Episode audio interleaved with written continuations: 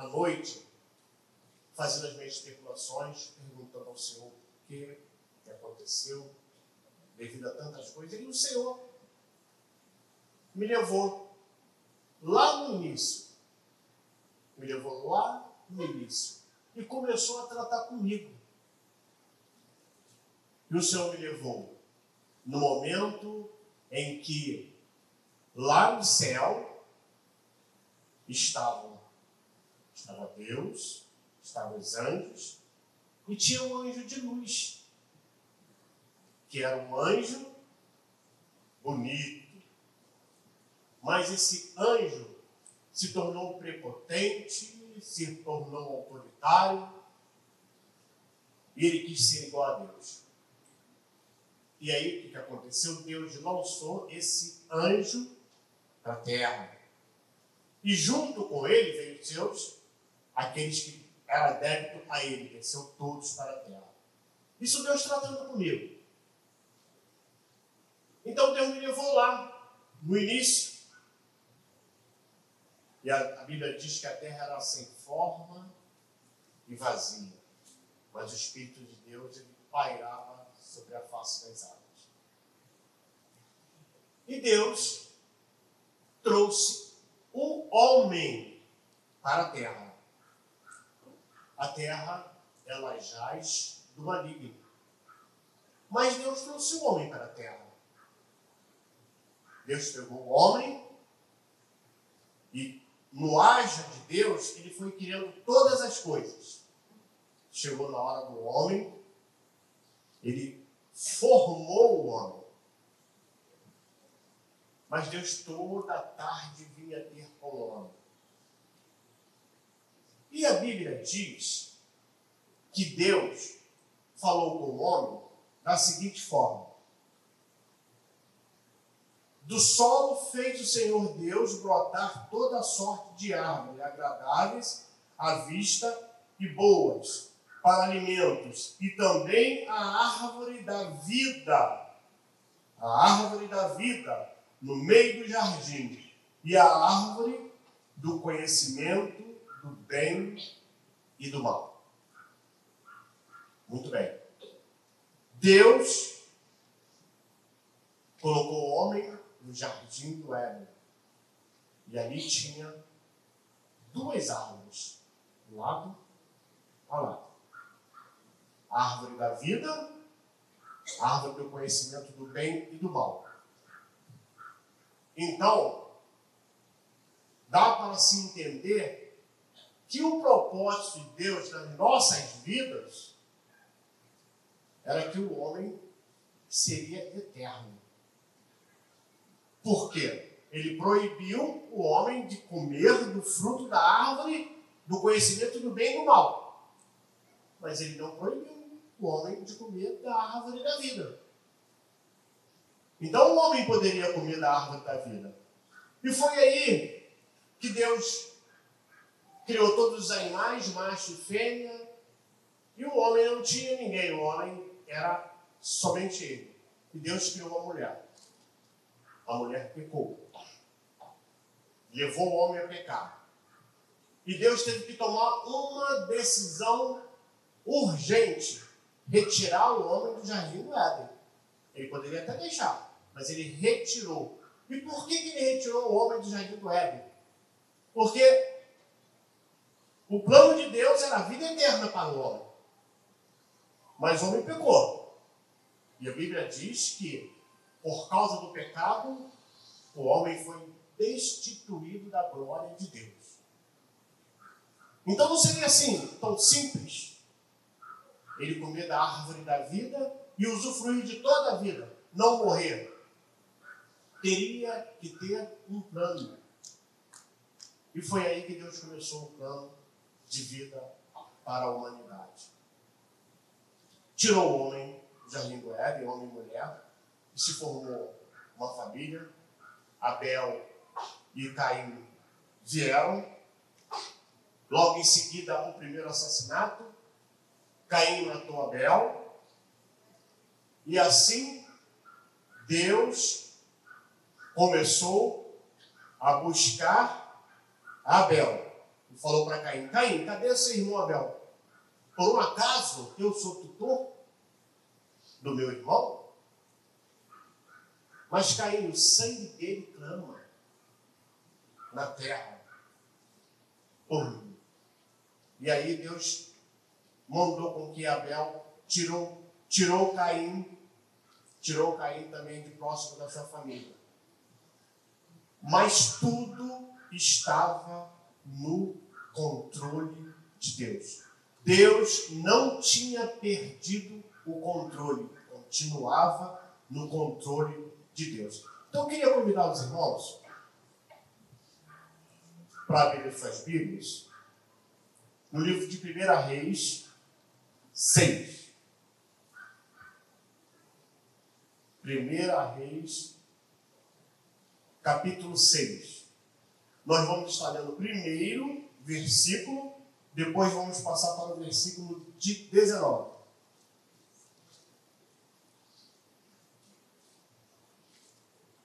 Primeira Reis, capítulo 6, primeiro versículo, amém? Então vamos ler.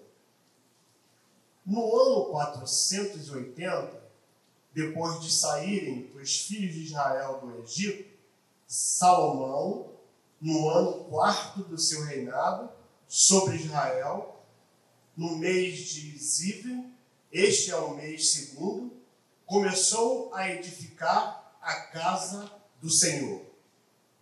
Capítulo, versículo 19. No mais interior da casa, preparou o Santo dos Santos, para nele colocar a arca da aliança do Senhor. Era o Santo dos Santos de 20 côvados de comprimento e de 20 de largura, 20 de altura. Cobriu de ouro puro. Cobriu também de ouro o altar de cedro por dentro. Salomão revestiu a casa de ouro puro e fez passar cadeias de ouro por dentro do Santo dos Santos, que também cobrira de ouro. Assim cobriu de ouro toda a casa inteiramente e também todo o altar que estava diante do Santo dos Santos. Essa é a morada de Deus. Salomão construiu aqui o local aonde Deus iria permanecer, a morada de Deus. Muito bem. E Deus continuou com a sua com o seu processo junto ao seu povo. E veio o povo se cresceu, multiplicou, e o povo se afastou de Deus. E Deus se arrependeu de ter feito o homem. Por ele se arrepender, ele resolveu acabar com o homem da face da terra. Só que Deus tinha um plano de vida. Como que ele iria acabar com toda a humanidade? E o seu plano iria terminar ali porque a iniquidade cresceu, a prostituição cresceu, a maldade cresceu. E aí Deus fez acabar com, uma, com a humanidade. Só que existia um homem que andava com ele. Esse homem era Noé. E Deus falou com Noé para que Noé pudesse fazer uma arca. E naquela época, naquela época, aquilo parecia loucura. Mas Noé, um homem obediente a Deus, fez a arca. Porque iria chover.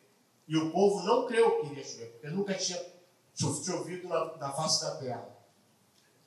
Então Noé fez a arca, chamou a sua família, as suas filhas, seus genros e toda espécie de animal, macho e fêmea, entraram dentro da arca.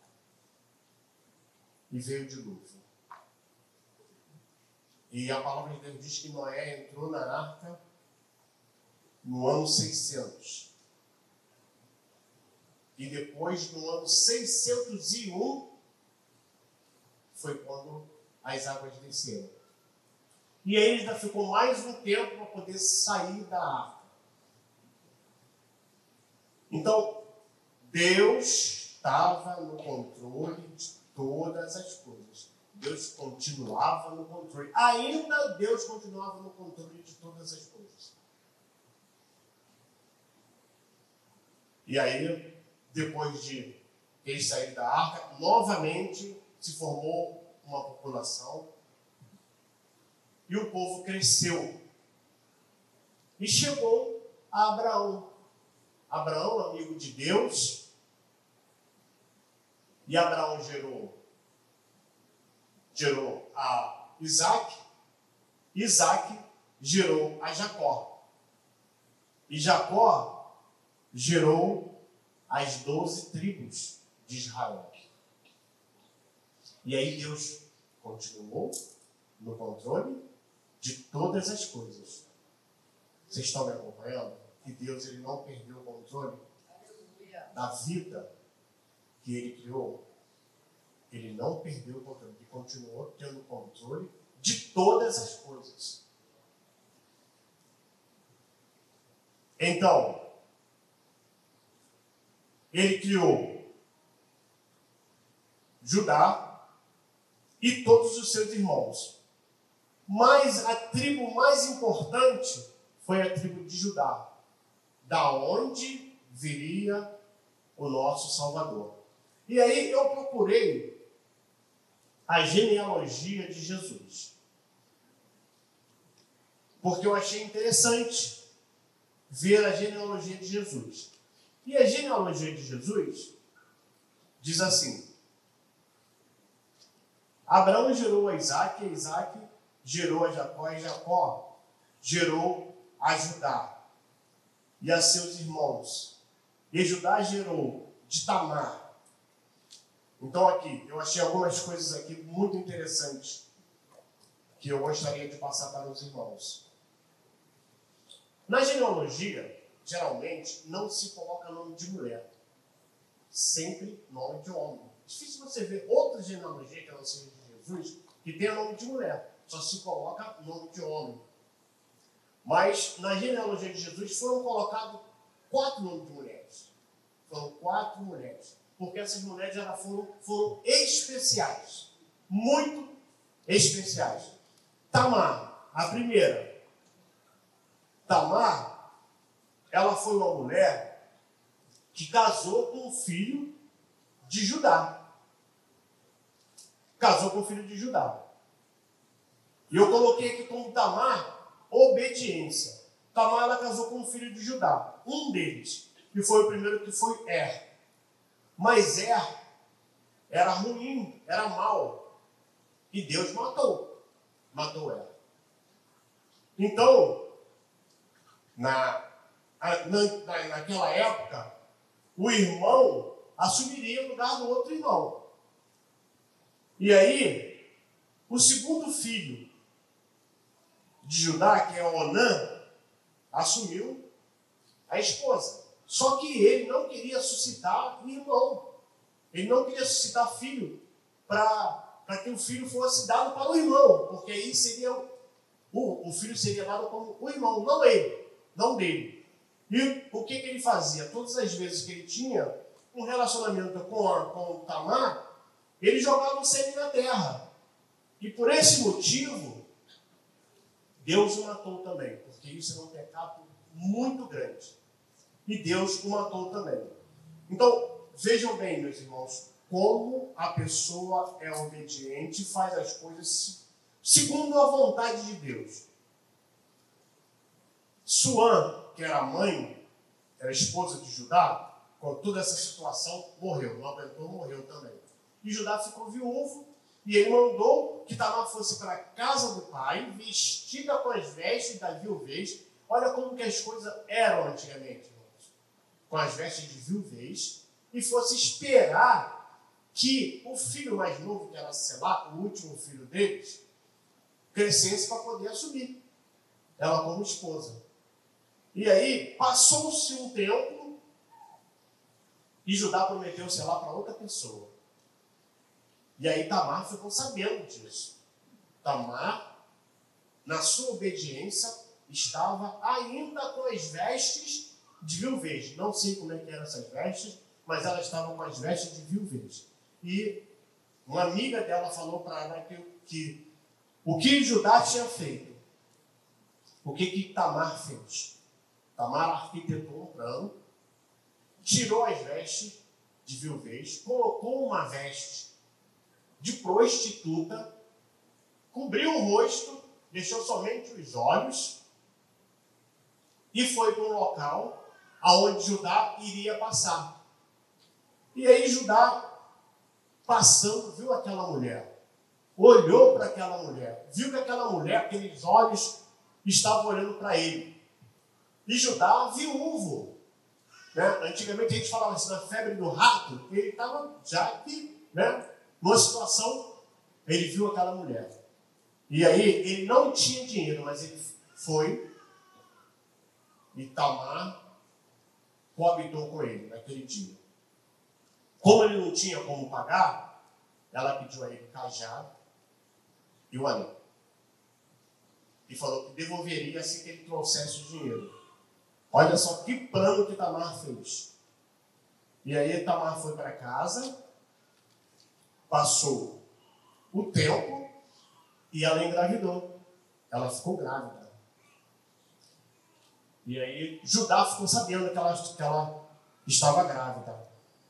Ela tinha adulterado, mesmo viúva, mesmo viúva, ela não poderia ter relacionamento com ninguém. E aí, somente Judá poderia apedrejar ela. Se formou um, uma, um, um, muitas pessoas para poder apedrejar ela, e Judá que poderia apedrejar ela. E aí ela chamou a Judá e falou assim: Olha, vem até aqui. Levou ela, Judá lá dentro e falou assim: Ó, esse filho é desse homem aqui, ó, pertence. Aí deu o cajado o anel e ele viu que era dele. E aí teve que assumir Tamar. Meus irmãos, olha como se faz as coisas na obediência de Deus, como que Deus faz. Porque Deus, Ele é Deus de detalhes. E Ele faz isso hoje também. Tamar ficou grávida. E através de Tamar, Judá perdeu dois filhos. Tamar ficou grávida. E quando Tamar teve os filhos, ela teve dois filhos. Deus é Deus de detalhe. Judá perdeu dois filhos através de Tamar, mas ele ganhou dois novos filhos através de Tamar. Olha como que a obediência, como que a gente sabe que está fazendo as coisas segundo a vontade de Deus. Porque se não fosse dessa forma, aconteceria de outro jeito. A Bíblia diz que Judá nunca mais teve relação com Tamar.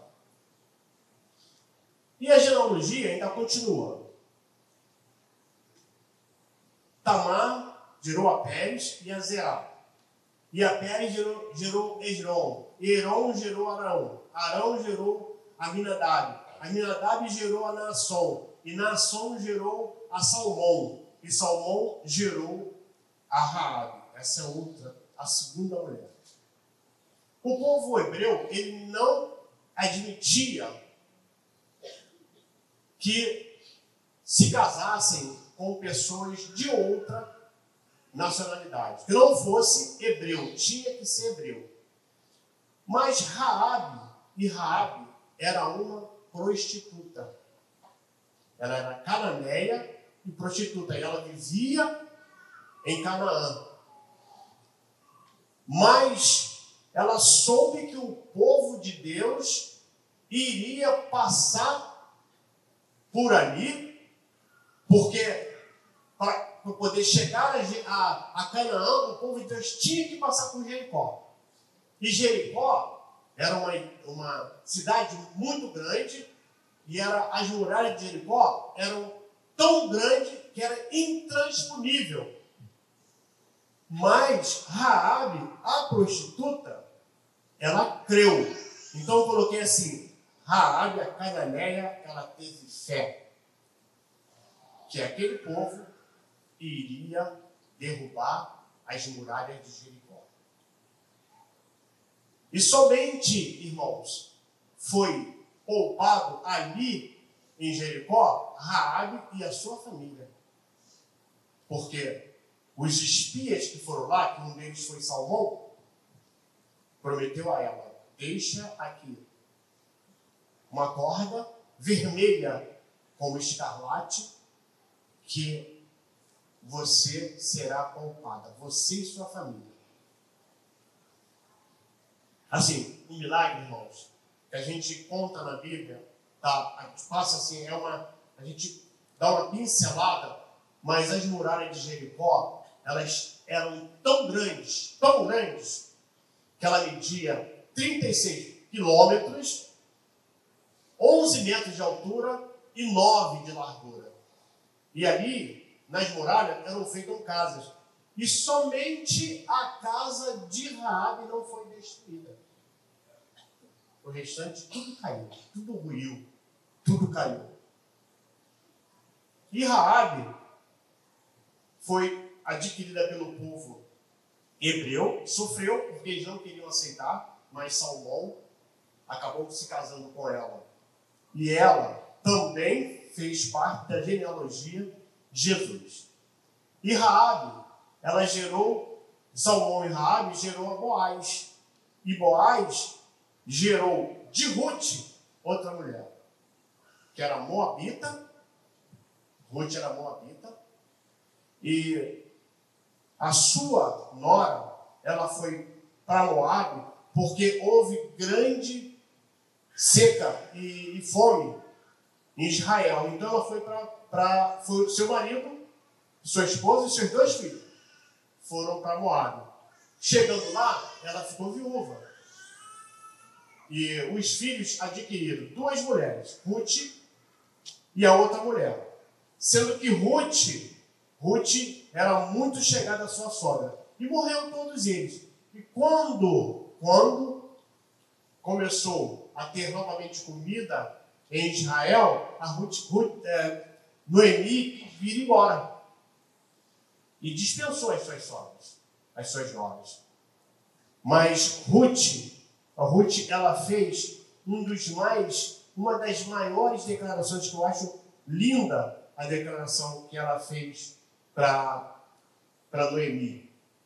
Ruth, ela falou assim para Noemi: Disse, porém, Ruth: Não me iste para que eu te deixe e me obrigue a não seguir-te, porque aonde quer que eu fores, irei eu. Aonde quer que pousares, ali pousarei eu. O teu povo é o meu povo, e o teu Deus é o meu Deus. Uma moabita feita essa declaração. E ela foi. E nisso ela fez parte da genealogia de Jesus. E aí, irmãos, Ruth gerou Obed, Obed gerou a Jessé, Jessé gerou o rei Davi, e o rei Davi gerou a Salomão, da qual foi mulher de Urias. A gente vê aqui, quando Deus aprova uma coisa e quando ele não aprova. Salomão, ele foi filho, ele, ele foi filho da mulher que foi de Urias. Deus nunca falou que aquela mulher foi mulher de Davi, porque através daquilo que Davi fez, Davi cometeu adultério e cometeu assassinato por causa dessa mulher. E Deus nunca a colocou como se ela fosse mulher de Davi, mas mulher de Urias que foi fiel a Davi. Então, irmãos, eu só vou ler essa genealogia até aqui, mas ela é até, até, chega até Maria, da qual nasceu Jesus, que é chamado o Cristo. E eu estou falando isso, irmãos, porque Deus sempre teve o controle de todas as coisas. E aí veio o nosso Salvador. Eu já vou pular para o nosso Salvador, que foi Jesus. O povo estava sendo oprimido, o povo estava sendo escravizado por questão de Herodes e por questão dos escribas, os doutores da lei, e o povo estava ali sendo oprimido, e eles começaram a clamar por um Salvador. E aí veio o Messias. Só que o povo estava esperando alguém poderoso. O povo estava esperando um político. Não Jesus da forma que Jesus veio. Mas Jesus veio. Jesus veio para ser, para ter o governo, como já foi dito aqui hoje. Ele veio, o menino nasceu, o menino foi nos dado, e o governo estava sobre ele. E Jesus veio. Jesus escolheu doze homens para que andasse com ele. Jesus não escolheu esses doze homens simplesmente para que fosse seu segurança, não. Ele escolheu esses doze homens porque esses doze homens iam dar continuidade àquilo que Deus mandou que ele viesse fazer aqui. E esses doze homens Jesus levou, Jesus curou, Jesus salvou, Jesus ressuscitou e eles viram todas as obras que Jesus fez. Só que o povo, por escolher querer um político, o povo não aceitou muito. O povo judeu não aceitou Jesus. E fizeram um plano e levaram Jesus para a cruz do Calvário. E ali, Jesus foi levado na cruz do Calvário. Jesus tratou com Pedro. Pedro era uma pessoa muito importante para Jesus. Mas Pedro não era convertido. Pedro andou com Jesus, Pedro viu os milagres que Jesus fez, mas ele não era convertido. E Jesus teve que tratar com Pedro. Como que Jesus fez para tratar com Pedro? Não, no momento em que Jesus foi levado pelos homens, pelos guardas, e Pedro estava perto dele. Jesus antes tinha dito para Pedro: Olha, Pedro, porque Pedro falou que morreria por ele. E ele falou: Olha, Pedro, antes que o galo cante, nesta noite você me negará por três vezes. E ele falou: Não, Senhor, não, jamais faria isso. Mas foi o que aconteceu. Quando Jesus estava lá, Pedro estava lá também. E aí alguém reconheceu e falou assim: esse aí é um deles. E ele negou: não, eu não sou, não conheço. Outro também falou. E ele falou: não, não sou eu. E quando o terceiro falou, que ele falou: não sou eu, o galo cantou. E aí ele lembrou que Jesus tinha falado para ele. Em Lucas, em Lucas, que é, ele é mais, ele, ele é mais profundo no narrar, Lucas diz que nesse momento Jesus estava sendo levado para Herodes e aí Jesus olhou para Pedro. No momento em que ele estava saindo, acabou de negar Jesus olhou para Pedro. Mas o olhar de Jesus para Pedro não foi um olhar acusador. Está vendo aí? Eu não falei com você que você iria me negar. O olhar de Jesus para Pedro foi um olhar de perdão, de amor. Então Pedro saiu dali e chorou amargamente, porque ele reconheceu o que Jesus já tinha dito para ele. Então, irmãos, os discípulos de Jesus se dispersaram. Mas no terceiro dia, Jesus ressuscitou. E dois discípulos já estavam indo embora, já estavam indo para Emaús. E vinha comentando acerca do que tinha acontecido. E Jesus chegou ao lado dele, já tinha ressuscitado. E começou a conversar: O que, que vocês estão falando? É por um acaso és tu o único que não sabe do que aconteceu? Jesus, varão valoroso, que pensamos que era Ele que viria para nos salvar, nos livrar da escravidão de Roma, dos, dos, dos fariseus, e ele foi morto. E aí Jesus começou a palestrar com eles. E de repente chegou a, a, a certo lugar, onde eles falaram: Não, não vá mais à frente, fica conosco. E Jesus entrou, e no momento da ceia, Jesus partiu o pão. E quando Jesus partiu o pão, os olhos deles se abriram. E eles viram que era Jesus que estava ali. Irmãos, quantas vezes nós estamos em situações tamanhas que não vemos que Jesus está do nosso lado, agindo, intercedendo pelas nossas situações. Jesus não estava ali. E os discípulos, em João, João 20, os discípulos estavam todos dentro de um lugar. Todos estavam dentro do lugar. Eu gosto muito dessa passagem aqui. Eles estavam, João 20, João 20,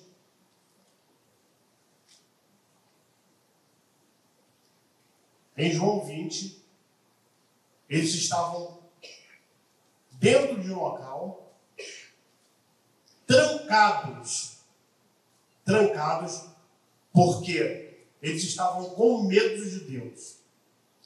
E aí, Jesus apareceu para eles.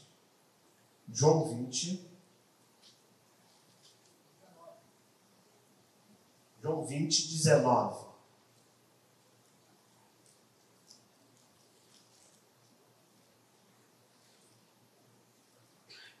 Glória a Deus, aleluia. Não. Sim, João 20, 19. Ao cair da tarde daquele dia, o primeiro da semana, trancada as, trancada as portas da casa dos judeus, veio Jesus, pôs-se pôs no meio dele e disse: Paz seja convosco. E dizendo isto, lhes mostrou as mãos, o lado, e alegraram-se, portanto, os discípulos ao verem o Senhor. Disse-lhe, pois, Jesus, outra vez: Paz seja convosco. Assim como o Pai me enviou, eu também vos envio. E havendo dito isto, soprou sobre eles e disse-lhes: Recebei o Espírito Santo. Se de algum alguns perdoardes os pecados, são-lhes perdoados. Se lhes retiverdes, são lhe retidos. Então, eles estavam com medo. E nesse momento, quando Jesus soprou sobre, ele, sobre eles o Espírito Santo, eles ficaram. Voltou a coragem e eles saíram para poder fazer aquilo que Jesus tinha ordenado para eles. Jesus deu poder para eles poder curar, salvar, transformar. Então, irmãos, o que, que eu estou querendo falar nesta noite para vocês?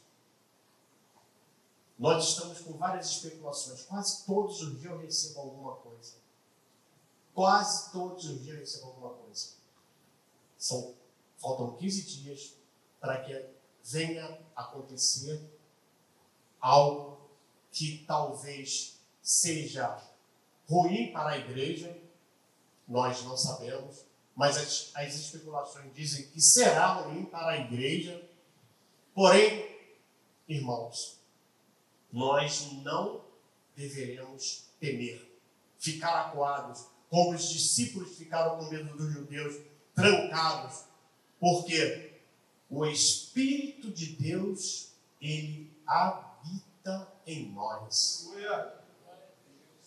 Agora, o importante, irmãos, o importante é se nós estamos com o Espírito num local que está revestido de ouro. Porque quando nós estamos num local recebido do Espírito Santo de ouro, o Senhor certamente fará grandes coisas na nossa vida. O Espírito Santo, a coisa mais importante que tem, Salomão entendeu que a casa de Deus não poderia ser feita de qualquer forma. O local aonde a arca do Senhor, que correspondia à presença de Deus, fosse colocada, aquele lugar teria que ter o mais fino dos metais, que era o ouro puro. E foi tudo, todo o local foi revertido de ouro.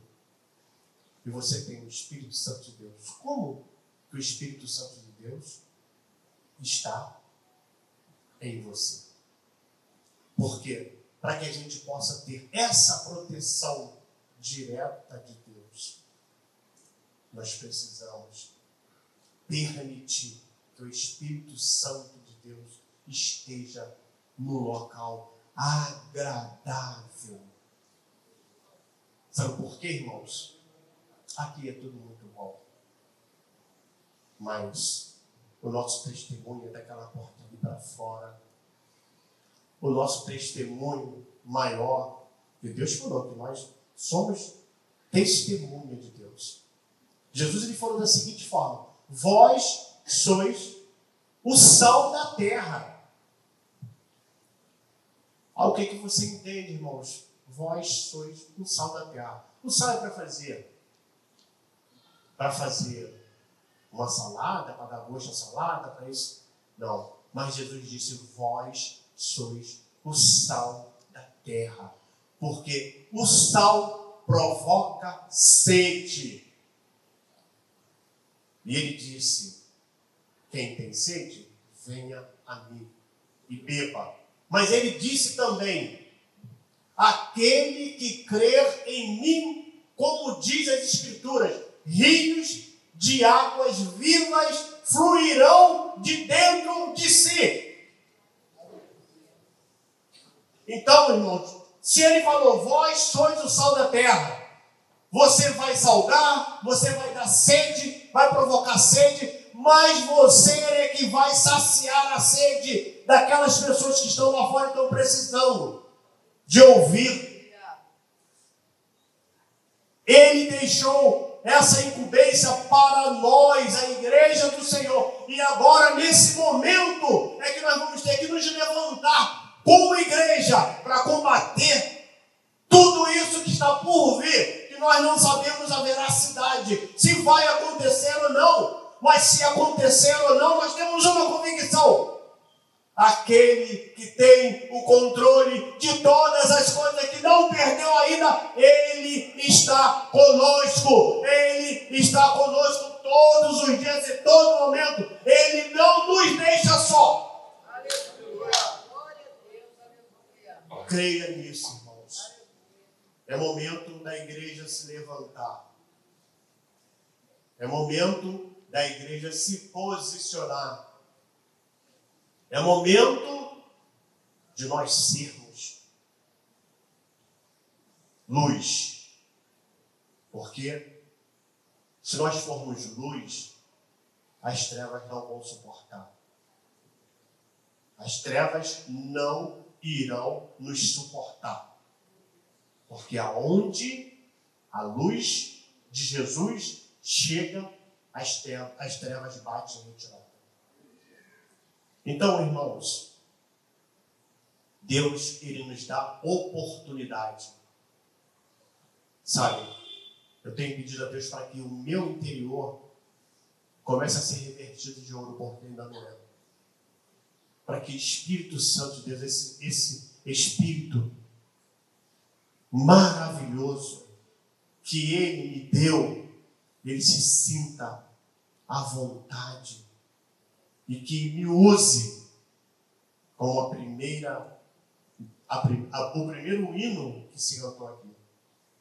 Que me use. Eu quero ser usado. Eu quero ser usado. Não só aqui, mas eu quero ser usado lá.